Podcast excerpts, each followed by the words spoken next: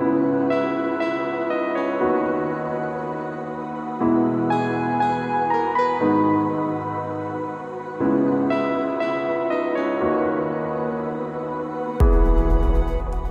a disponernos entonces ahora a mm, continuar con el estudio que hemos venido realizando acerca del libro de Gálatas. Hoy es un día muy especial porque hoy vamos a estar arrancando lo que es una pequeña miniserie dentro de la serie de Gálatas. Vamos a estar exponiendo lo que es el fruto del Espíritu Santo. Hablábamos hace ocho días que hay una guerra, ¿cierto? En cada creyente hay una guerra entre los deseos de su carne que siguen estando latentes y el Espíritu Santo que ahora viene a morar en él.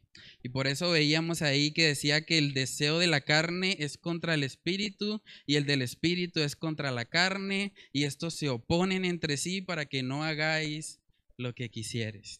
Entonces, ante esa lucha que nosotros tenemos constantemente, debemos aprender que la forma en que peleamos esa batalla o esa guerra es en el poder del Espíritu Santo.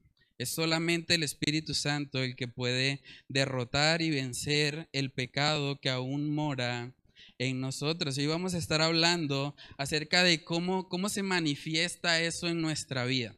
Y eso es importante aclararlo porque nosotros vivimos en un contexto donde mucha gente piensa que la manifestación del Espíritu Santo de pronto es caerse, sentir algún tipo de, calor, eh, temblar, bueno, hay muchas cosas que vemos en diferentes denominaciones que le adjudican al Espíritu Santo. Pero realmente cuando nosotros nos vamos a la palabra de Dios, vemos que el fruto del Espíritu está más relacionado con virtudes de nuestro carácter. Y vamos a ver eso. El fruto del Espíritu es amor, gozo, paz, paciencia, benignidad, bondad, fe, mansedumbre, templanza.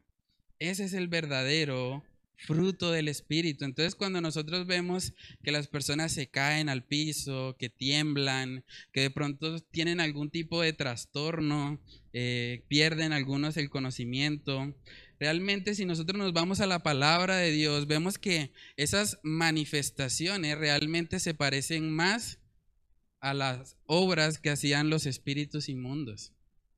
Y no estoy diciendo que las iglesias que hacen eso necesariamente estén siendo gobernadas por espíritus inmundos, pero a, la luz de la palabra vemos que esas manifestaciones de esa manera desordenada, de esa forma en la que las personas se caen y pierden el conocimiento, realmente vemos en la palabra de Dios que se parece más a el fruto de un espíritu inmundo, no del fruto del Espíritu Santo. Vamos a ver eso rápidamente. Marcos capítulo 9. Marcos capítulo 9.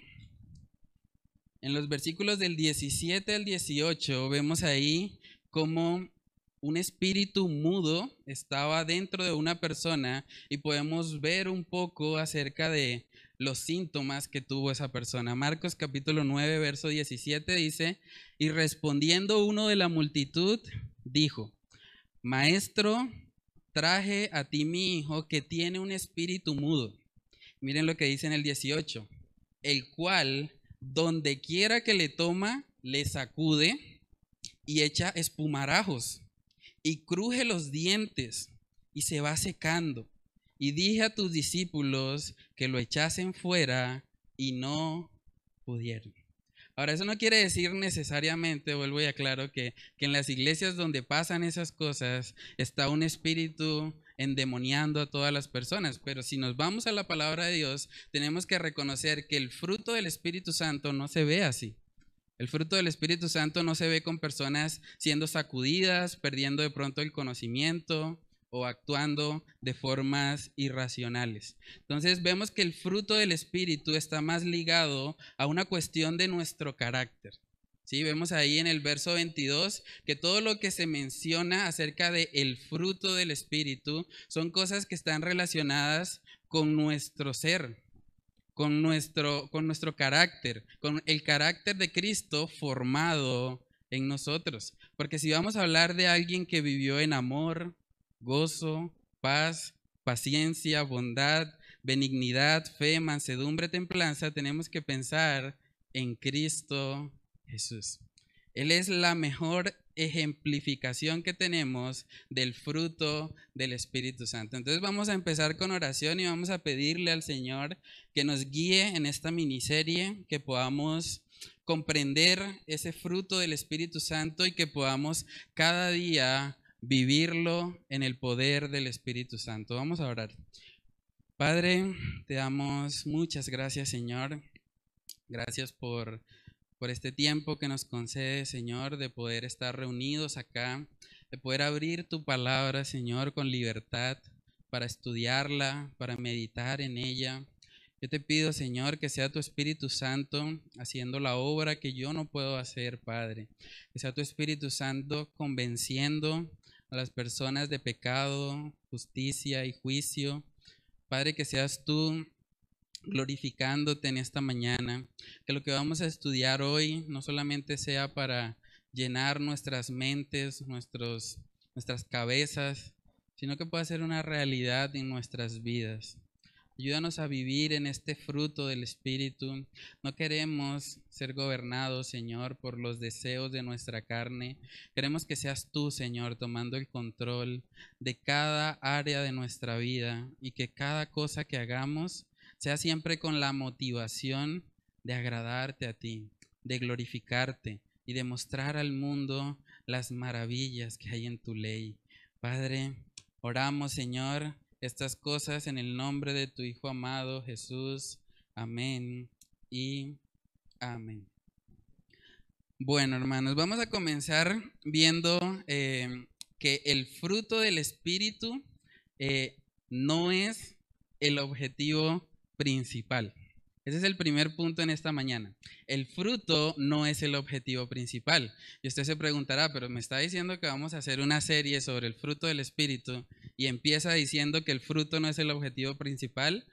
Sí, la verdad es que cuando nos vamos a la palabra de Dios, hermanos, el mandamiento que vemos ahí en Gálatas capítulo 5 no es vayan y den fruto. El mandamiento lo vemos en Gálatas 5:16. Ahí vemos el verbo imperativo que dice andad. Dice, digo pues, andad en el Espíritu y no satisfagáis los deseos de la carne. Es muy importante que nosotros entendamos que el fruto del Espíritu no es nuestro objetivo, porque yo he escuchado a muchas personas que de pronto se frustran mucho por eso, porque quieren el fruto, y están viviendo sus vidas cristianas diciendo, yo quiero ser más amoroso, yo quiero tener más gozo, yo quiero tener más paciencia. Pero así no es el orden. El fruto precisamente es el resultado de andar en el Espíritu. Cuando nosotros estamos andando en comunión con el Señor, el fruto va a salir naturalmente porque es el Espíritu Santo el que está gobernando en nosotros. ¿Cuándo hemos visto un árbol haciendo fuerza para que salga el fruto? ¿Hemos visto eso? ¿No, cierto? ¿Cómo da fruto un árbol? Hay que abonar ahí el terreno, hay que agregar algo de agua, de pronto colocarlo en un lugar donde reciba la luz solar para que haga su proceso de fotosíntesis y eventualmente el fruto sale. El fruto es el resultado. El fruto brota como consecuencia natural de nosotros abonar el terreno. Entonces, en la medida en que nosotros andamos en el Espíritu, es decir, estamos siendo llenados por Él, estamos siendo guiados por la palabra que el Espíritu reveló, que son las escrituras, entonces vamos a ver cómo en nuestra vida, poco a poco, empieza a evidenciarse este fruto. Es muy análogo lo que vemos en Gálatas capítulo 5 al pasaje de Juan 15. Voy a leer ese pasaje, Juan capítulo 15. Ahí vemos algo parecido. Ahí nos habla de que Jesús es la vid verdadera. ¿Sí? Y dice que mi padre es el labrador, pero si nos vamos ahí al versículo 4, vemos una vez más que el mandamiento no es dar fruto. El mandamiento es permanecer en Él, porque si permanecemos en Él, el resultado va a ser el fruto. Y es muy importante que entendamos eso para que no estemos de pronto tratando de alcanzar algo que en nuestra propia carne no podemos alcanzar. Hay gente que dice, pero es que a mí no se me quita el mal genio. Pero el mal genio no se quita levantándose un día y diciendo, bueno, no voy a tener mal genio. De hecho, si alguien hace eso, probablemente le dé mal genio, si le da mal genio. Entonces, realmente, tratar de hacerlo en nuestras propias fuerzas, hermanos, va a ser infructuoso, va a ser frustrante. Debemos entender que para que el fruto del Espíritu se evidencie en nuestras vidas, lo que debemos hacer es permanecer en Cristo, andar en el Espíritu. Miren lo que dice Juan capítulo 15, versículo 4. Ahí vemos el imperativo. Dice, permaneced en mí y yo en vosotros. Como el pámpano no puede llevar fruto por sí mismo si no permanece en la vid, así tampoco vosotros si no permanecéis en mí. Yo soy la vid, vosotros los pámpanos. El que permanece en mí y yo en él, éste lleva mucho fruto, porque separados de mí nada podéis hacer. Hermanos, es muy importante entender que el orden correcto es ir primero a Cristo, permanecer en Él. Si nosotros hacemos eso, el fruto va a surgir efectivamente. Si nosotros somos como esos pámpanos y ahí mismo aclara, el pámpano no puede llevar fruto por sí mismo. Un creyente que no está andando en el Espíritu, que no está permaneciendo en Cristo Jesús, no va a haber la evidencia del fruto del Espíritu Santo en su vida. ¿Por qué? Porque está caminando separado de nuestro Señor o está peleando de pronto en sus propias fuerzas. Entonces es importante que entendamos eso. No solamente en este pasaje de Gálatas vemos que se habla acerca del fruto. Hay diferentes pasajes a lo largo de la Biblia, vamos a ver algunos, donde vemos que, se habla de, de fruto de fruto como un resultado de nuestra fe. Vamos a Filipenses capítulo 1. Filipenses capítulo 1, versículos del 9 al 11. Ahí vemos la oración del apóstol Pablo. Es interesante ver cómo el apóstol Pablo continuamente oraba para que hubiese fruto en la vida de los creyentes. Filipenses capítulo 1 en el versículo 9 dice, y esto pido en oración que vuestro amor, el amor es el primer aspecto del fruto, dice, abunde aún más y más en ciencia y en todo conocimiento, para que aprobéis lo mejor, a fin de que seáis sinceros e irreprensibles para el día de Cristo. Verso 11, llenos de frutos de justicia, que son por medio de Jesucristo para gloria y alabanza de Dios. Vemos al apóstol Pablo orando para que esa iglesia en Filipo estuviese llena de frutos de justicia. Era el deseo del apóstol Pablo, no solamente en este caso, vamos a mirar Colosenses capítulo 1, ahí también vemos al apóstol Pablo orando por una iglesia. Colosenses capítulo 1, versículo 9, dice ahí, por lo cual también nosotros, desde el día que lo oímos, no cesamos de orar por vosotros y de pedir que seáis llenos del conocimiento de su voluntad en toda sabiduría e inteligencia espiritual, para que andéis como es digno del Señor, agradándole en todo, y ahí vemos otra vez esa palabra, llevando fruto en toda buena obra y creciendo en el conocimiento de Dios. Era un anhelo del apóstol Pablo ver que las iglesias que él había plantado dieran fruto, fruto que glorificara a nuestro Dios. También lo vemos en Lucas. Vamos a mirar Lucas capítulo 3. Lucas capítulo 3. Ahí vemos la historia de Juan el Bautista. Lucas capítulo 3. En el versículo 8, miren cómo Juan el Bautista les hablaba a su audiencia diciéndoles en el verso 8, haced pues frutos dignos de arrepentimiento.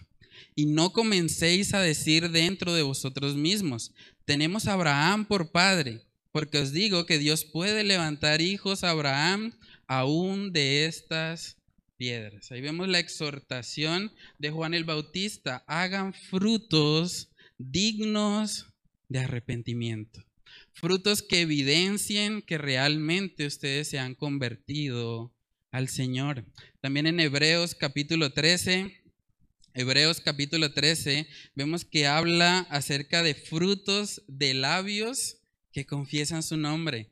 Hebreos capítulo 13 en el versículo 15 dice, así que ofrezcamos siempre a Dios por medio de Él sacrificio de alabanza. Es decir, fruto de labios que confiesan su nombre. Cuando nosotros confesamos sinceramente el nombre de nuestro Dios, eso es un fruto. Es un fruto que el Espíritu Santo coloca en nosotros. Por eso es un gozo cantar al Señor. Cuando nosotros podemos expresar las verdades que están en su palabra en forma de cántico, es un gozo para nosotros hacerlo. Y es un fruto también del Señor en nuestras vidas. También vemos en Filipenses, Filipenses capítulo 4, ese texto lo hemos compartido aquí en otras ocasiones, vemos que el apóstol Pablo menciona la generosidad de una iglesia como fruto. Filipenses capítulo 4, versículo 17 dice, no es que busque dádivas, sino que busco fruto que abunde en vuestra cuenta. Hermanos, a lo largo de la escritura vemos que se habla de esta idea del fruto, pero debemos entender que el fruto es un resultado de. El fruto no es el objetivo principal. El fruto es lo que nace como consecuencia de nosotros estar cimentados en Cristo Jesús. Ahora, cuando hablamos en el contexto de esta batalla que vemos aquí en Gálatas 5, entre la carne y el espíritu, debemos tener claro, hermanos, que si nosotros peleamos en la carne, no tenemos esperanza. Hace ocho días hablábamos de que la vida cristiana no es difícil. Hay gente que dice que la vida cristiana es difícil, pero realmente la vida cristiana es imposible. En nuestras propias fuerzas no se puede. No se puede vivir la vida cristiana en nuestras fuerzas. Y eso es lo que vemos también en Romanos capítulo 8. Vamos a mirar Romanos capítulo 8. En el versículo 7, miren lo que dice. Por cuanto los designios de la carne son enemistad contra Dios, porque no se sujetan a la ley de Dios, ni tampoco qué, pueden. La carne no puede cumplir con los designios de nuestro Dios. Imagínense eso, dice en el 8, y los que viven según la carne no pueden agradar a Dios. Una persona que está viviendo en su carne va a perder la batalla, porque es el Espíritu el que puede oponerse a nuestros deseos pecaminosos para que de esa manera tengamos victoria en contra al pecado.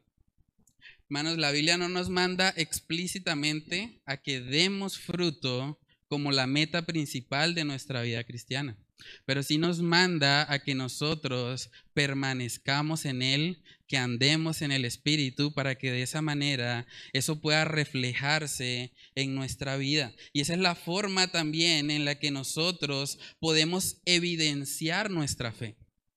Nosotros evidenciamos nuestra fe a través de las obras, a través de lo que hacemos y que le da gloria a nuestro Dios. Vamos a mirar Mateo capítulo 7. Ahí vemos un pasaje interesante donde Jesús mismo le está diciendo a sus discípulos cómo ellos pueden identificar si una persona realmente es de Dios o no. Vamos a Mateo capítulo 7. En el versículo 16 dice, por sus frutos los conoceréis. ¿Acaso se recogen uvas de los espinos o higos de los abrojos? Así, todo buen árbol da buenos frutos, pero el árbol malo da frutos malos. No puede el buen árbol dar malos frutos, ni el árbol malo dar frutos buenos. Todo árbol que no da buen fruto es cortado y echado en el fuego. Hermanos, una de las formas en que nosotros evidenciamos nuestra fe es por los frutos. es por los frutos que hay en nuestras vidas. Y eso no quiere decir necesariamente que el creyente no va a cometer ningún pecado, que todo el tiempo su, su fruto va a ser bueno y agradable. Pero si nosotros miramos la vida de un creyente, debe verse esa lucha. Debe verse cómo él realmente no está contento en su pecado. Él puede fallar, puede de pronto cometer algún pecado, pero el Espíritu Santo lo contrista, lo hace volver a Él. Dios mismo lo disciplina y lo trae nuevamente a sus brazos. Y ese arrepentimiento que vemos en los creyentes después de pecar, ese arrepentimiento viene siendo también un fruto. Un fruto que evidencia la obra del Espíritu Santo en el corazón de esa persona. También vemos en Marcos capítulo 4, ahí vemos la, la famosa parábola del sembrador. Y vemos como una de las características de las semillas que realmente no, no fueron salvas fueron las que nunca dieron frutos. Pero si miramos la semilla que cayó en buena tierra, vamos a ver cómo se evidenció el fruto en ella. Vamos a Marcos capítulo 4, en el versículo 20 dice, y estos son los que fueron sembrados en buena tierra, los que oyen la palabra y la reciben y dan fruto a 30, a 60 y a 100 por uno. Ahí también podemos ver que no todos dan la misma cantidad de fruto, pero sin excepción todos dieron fruto, sea poco o sea mucho, porque el Espíritu Santo en nosotros es el que produce eso. Entonces, hermanos, preguntémonos, ¿realmente hemos evidenciado esta lucha en nuestras vidas? Podemos decir que, hay esa guerra entre nuestros deseos pecaminosos y los deseos del Espíritu Santo. O de pronto estamos viviendo vidas caracterizadas por el pecado, por la continua derrota, por estar practicando cosas que no le agradan al Señor. Por eso vemos también en Segunda de Corintios que se nos anima a examinarnos, a examinarnos para ver si realmente estamos en la fe, Dice segunda de Corintios capítulo 13 en el versículo 5, examinaos a vosotros mismos si estáis en la fe. Probaos a vosotros mismos. ¿O no os conocéis a vosotros mismos que Jesucristo está en vosotros a menos que estéis reprobados? Hermanos, cuando ustedes miran la lista de las obras de la carne que hablamos hace, hace ocho días, y el fruto del Espíritu, ¿realmente ven esa tensión, ven esa lucha? ¿O ven que simplemente está ganando siempre la carne? Porque el Espíritu va a contrarrestar nuestra naturaleza pecaminosa. Es importante que seamos sinceros en eso y que no nos engañemos. Miren lo que dice Gálatas capítulo 6 en el versículo 7. Dice ahí justamente, no os engañéis no os engañéis, Dios no puede ser burlado, pues todo lo que el hombre sembrare, eso también segará. Porque el que siembra para su carne, de la carne segará corrupción. Mas el que siembra para el espíritu, del espíritu segará vida eterna. Entonces preguntémonos, ¿qué hemos estado segando? ¿Cuál ha sido la cosecha en nuestras vidas? Hemos visto ese, ese fruto del Espíritu Santo, ese carácter de Cristo en nosotros, o vemos más las obras de la carne. Vamos a estar mirando ahí en Gálatas capítulo 5, en el verso 22, que el primer aspecto que se menciona del fruto del Espíritu es precisamente el amor. El primer aspecto que vemos ahí es el amor. Dice Gálatas 5:22, más el fruto del Espíritu es amor. Empieza con el amor. Y es muy importante porque habíamos estudiado ya de que toda la ley se resume en amar a Dios y amar a nuestro prójimo. Y aquí vemos que un fruto de ese Espíritu Santo es ese amor. Y es importante entender que cuando habla de amor ahí se está utilizando la palabra ágape. Vemos alrededor de unas cuatro palabras eh, en el Nuevo Testamento para referirse al amor. Está la palabra storge, que es un amor ligado básicamente a, la familiaridad que tenemos con alguien, es ese amor familiar. Está también la palabra fileos, que es una palabra que representa la fraternidad o la amistad que podemos tener con otras personas. Tenemos también la palabra eros, que representa el amor pasional o de atracción física, que es característico de los esposos. Y vemos aquí la expresión máxima de amor, que es el amor ágape. El amor ágape, hermanos, es el amor que motivó a Cristo a ir a la cruz, a amar a aquellos que no lo merecían, aquellos que le habían hecho daño, aquellos que vivían en sus pecados.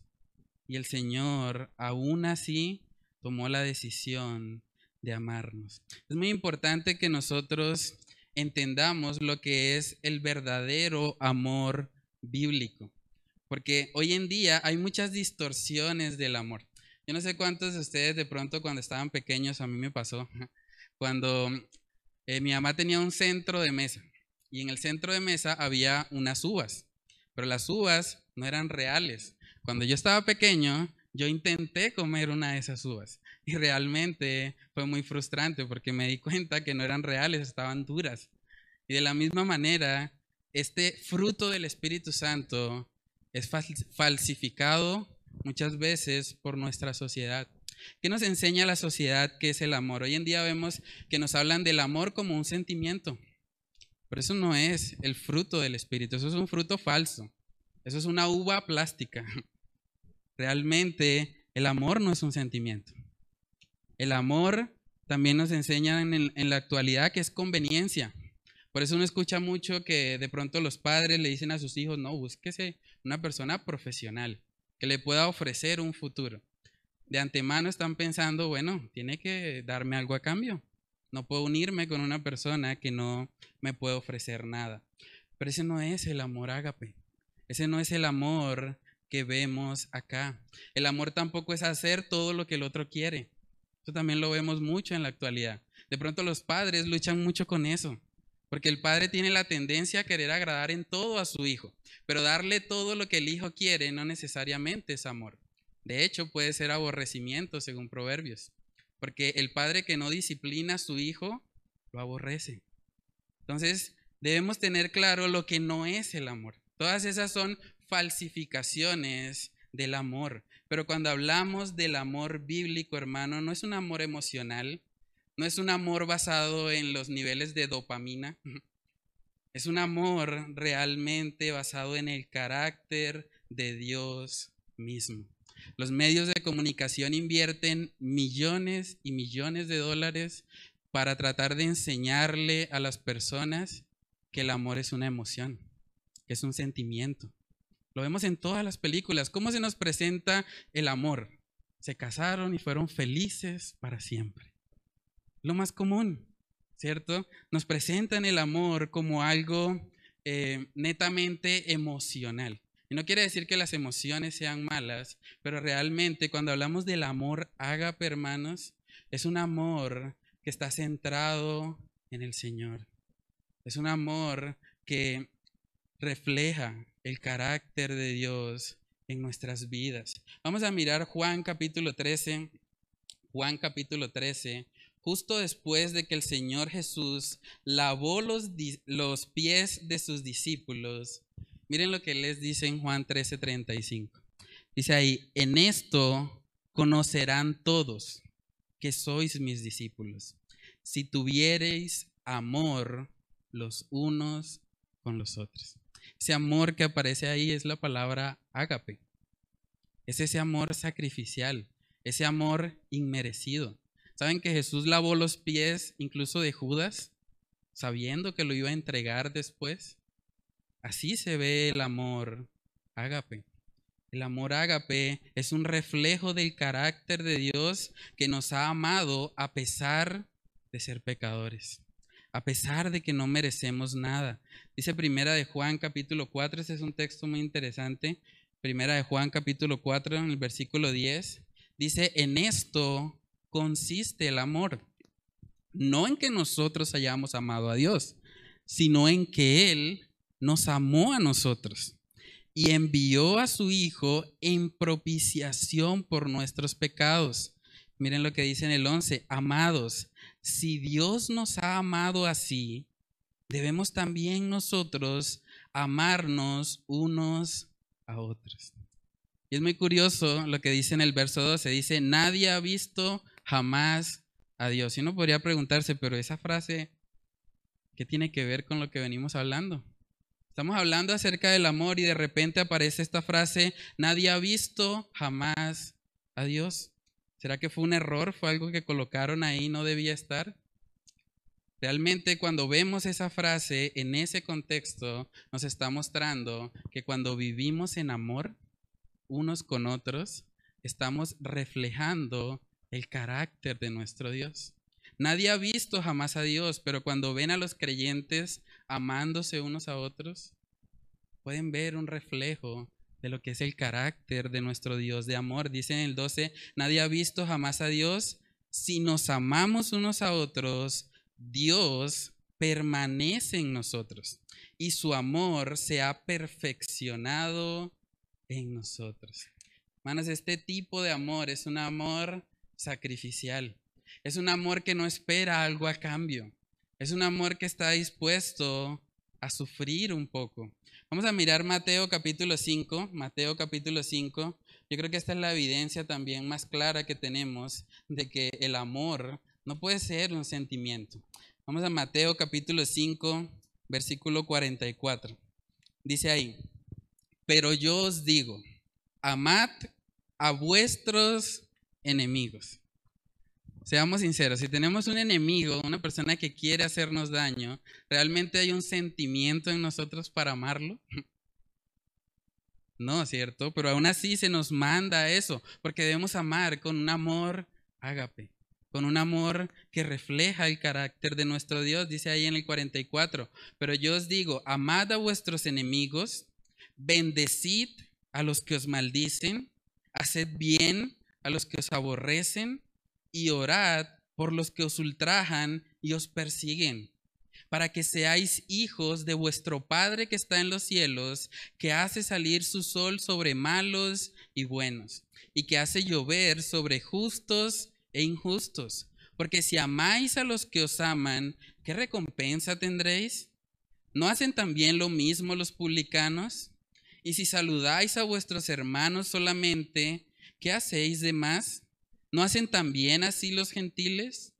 Sed pues vosotros perfectos, como vuestro Padre que está en los cielos es perfecto. Hermanos, el amor agape es un amor inmerecido. Es amar a la persona que me hace daño, que me ultraja, que ataca, que habla en contra mí, que de pronto está buscando la forma de hacerme daño. Es amar a pesar de lo que la otra persona pueda estar haciendo en mi contra. Y eso no es natural en nosotros. Por eso necesitamos la influencia del Espíritu Santo en nuestra vida. Vamos a mirar primera de Corintios 13, yo creo que ese es el, el texto tal vez más popular acerca de, de, lo que es este amor ágape. Esto es un poema de amor, primera de Corintios capítulo 13. En el versículo 1 dice lo siguiente si yo hablase lenguas humanas y angélicas y no tengo amor, vengo a ser como metal que resuena o címbalo que retiñe. Y si tuviese profecía y entendiese todos los misterios y toda ciencia, y si tuviese toda la fe, de tal manera que trasladase los montes y no tengo amor, nada soy. Y si repartiese todos mis bienes para dar de comer a los pobres. Y si entregase mi cuerpo para ser quemado y no tengo amor, de nada me sirve. Verso 4, el amor es sufrido, es benigno. El amor no tiene envidia. El amor no es jactancioso, no se envanece, no hace nada indebido, no busca lo suyo, no se irrita, no guarda rencor, no se goza de la injusticia, mas se goza de la verdad todo lo sufre, todo lo cree, todo lo espera, todo lo soporta. Ese pasaje se usa generalmente en las bodas, en los matrimonios, pero realmente cuando lo miramos en su contexto, está hablando de una iglesia. Se está diciendo una iglesia que de hecho tiene problemas entre ellos porque algunos están diciendo yo soy de Apolos, yo soy de Pablo, hay conflictos entre ellos y vemos que el apóstol Pablo les recuerda aquí cómo es el amor. El amor es sufrido. Y eso va en contra de lo que nos enseña este mundo, porque ¿qué nos dicen acerca del amor? El amor es mariposas en el estómago, es sentirnos bien. Pero aquí dice lo contrario. Aquí dice el amor es sufrido. Y lo repite, de hecho, dos veces. En el 7 dice, todo lo sufre, todo lo cree, todo lo espera, todo lo soporta.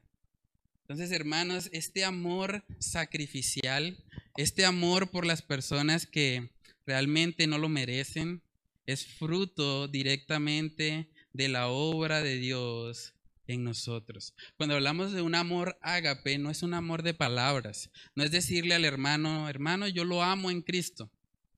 A veces usamos mucho ese lenguaje y no es malo, pero cuando nosotros decimos algo y nuestras palabras no coinciden con nuestras acciones, es donde vienen muchas veces los problemas. Vamos a mirar lo que dice Primera de Juan capítulo 3. Primera de Juan capítulo 3, versículos del 17 al 18. Miren lo que dice ahí, pero el que tiene bienes de este mundo y ve a su hermano tener necesidad y cierra contra él su corazón, ¿cómo mora el amor de Dios en él? Hijitos míos, no amemos de palabra ni de lengua, sino de hecho y en verdad. Hermanos, el amor ágape es un amor activo. Es un amor que nos lleva a bendecir a otros. ¿Saben que Jesús fue de forma activa a la cruz? Él es el mayor ejemplo que tenemos de este amor ágape. Dice en Juan capítulo 15, Juan capítulo 15, el mismo Jesús reconoce cuál es el mayor amor.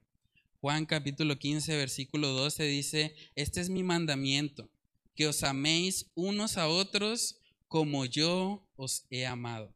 Nadie tiene mayor amor que este, que uno ponga su vida por sus amigos. Un amor sacrificial. Un amor que está dispuesto a de pronto sufrir en algunos momentos, pasar por tiempos de incomodidad, de tribulación, pero porque ama genuinamente a la otra persona. Entonces preguntémonos, ¿cuándo fue la última vez que tú sacrificaste algo por alguien? Porque si hablamos del amor ágape, yo creo que lo que más evidente hay en la palabra de ese amor es el sacrificio de Cristo. El sacrificio de Cristo es la evidencia más grande del amor. Entonces, ¿cuándo fue la última vez que sacrificaste algo? De pronto por un hermano, por un familiar, por un amigo. Si alguien te describiera a ti en una sola palabra, ¿diría que eres una persona amorosa? ¿Realmente podría ver algo de, ese amor ágape en ti. Hermanos, necesitamos vestirnos cada día de ese amor. Vamos a mirar Colosenses capítulo 3.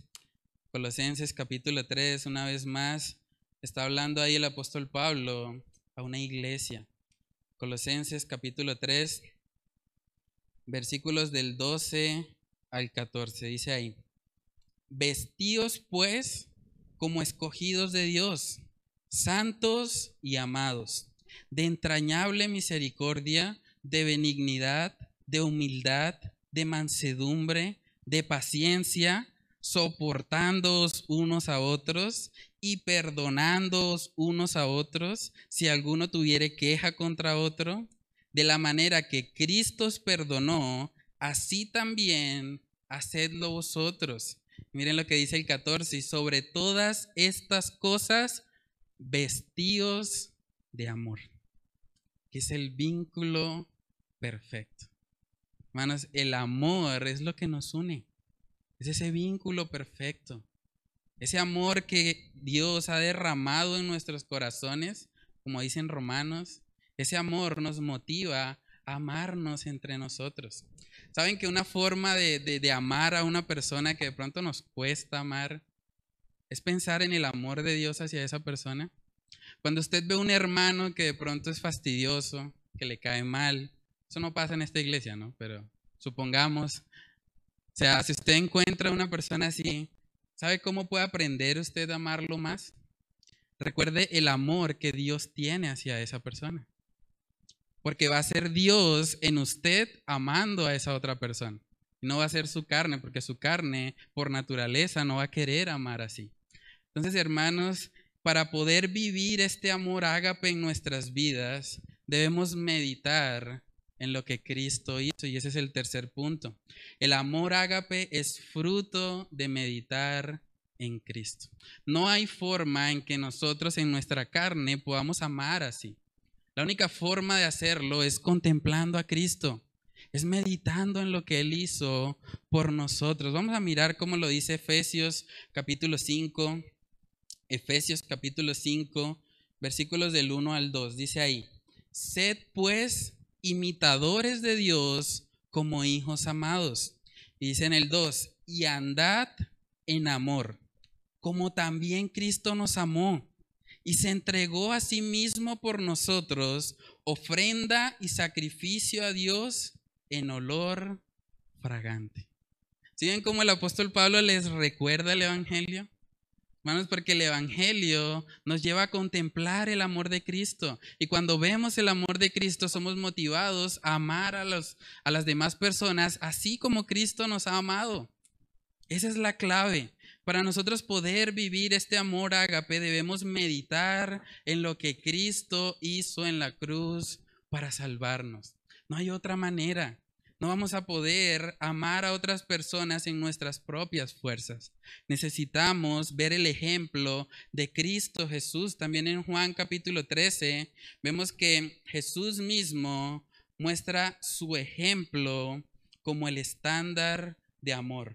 Vamos a Juan capítulo 13, versículo 34. Miren lo que dice ahí. Un mandamiento nuevo os doy, que os améis unos a otros como yo os he amado, que también os améis unos a otros.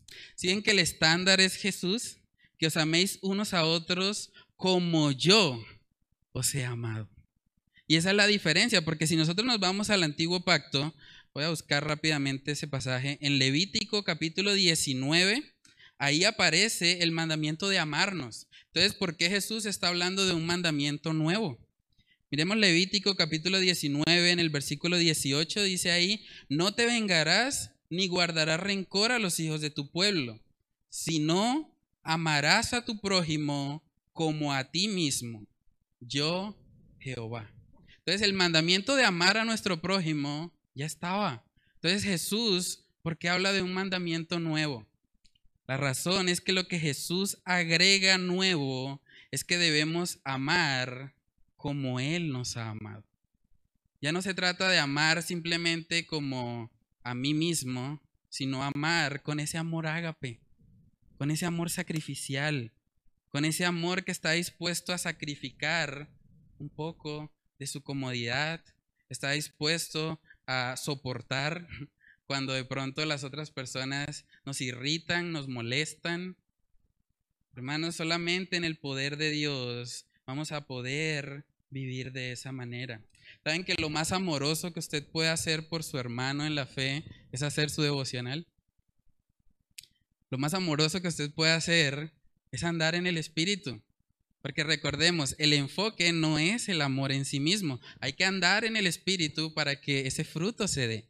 Entonces, ¿qué es lo más amoroso que yo puedo hacer por las personas que me rodean?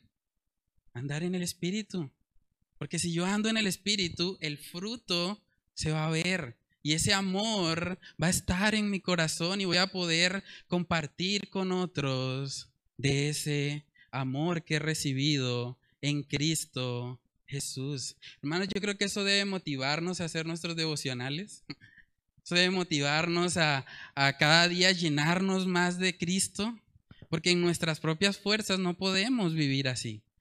Pero si nos llenamos de Él, si andamos en el Espíritu, si permanecemos en Cristo Jesús, ese fruto se va a notar. ¿Usted quiere amar más a su esposa, marido que está acá? Debe andar en el Espíritu.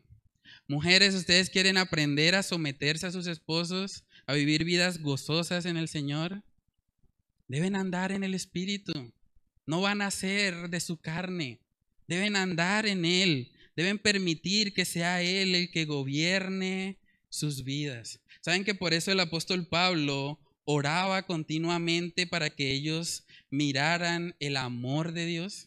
Porque es que el amor de Dios, hermanos, nos constriñe, nos lleva a no vivir más para nosotros mismos, sino para aquel que nos salvó. Vamos a leer un texto precioso. Vamos a Efesios capítulo 3.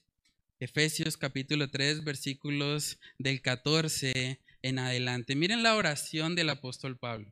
Él pudo haber orado para que las finanzas en Éfeso fuesen bien, o él pudo haber orado para que el Señor los guardara de la persecución. Pero miren lo que él oró aquí en Efesios 3:14. Dice, por esta causa doblo mis rodillas ante el Padre de nuestro Señor Jesucristo, de quien toma nombre toda familia en los cielos y en la tierra, para que os dé conforme a las riquezas de su gloria, el ser fortalecidos con poder en el hombre interior por su espíritu, para que habite Cristo por la fe en vuestros corazones, a fin de que, arraigados y cimentados en amor, seáis plenamente capaces de comprender con todos los santos, cuál sea la anchura, la longitud, la profundidad y la altura, y de conocer el amor de Cristo que excede a todo conocimiento, para que seáis llenos de toda la plenitud de Dios. Qué hermoso pasaje. Conocer el amor de Cristo que excede a todo conocimiento. Parece una contradicción eso. Pero hermanos, una de las cosas más difíciles que hay es predicar sobre el amor de Dios. Saben que por más que uno se esfuerza en pensar en ilustraciones, en pensar en cómo ejemplificar eso, nunca es suficiente. El amor de Dios es algo que excede a todo conocimiento. Y solo el Espíritu Santo puede traernos esa convicción.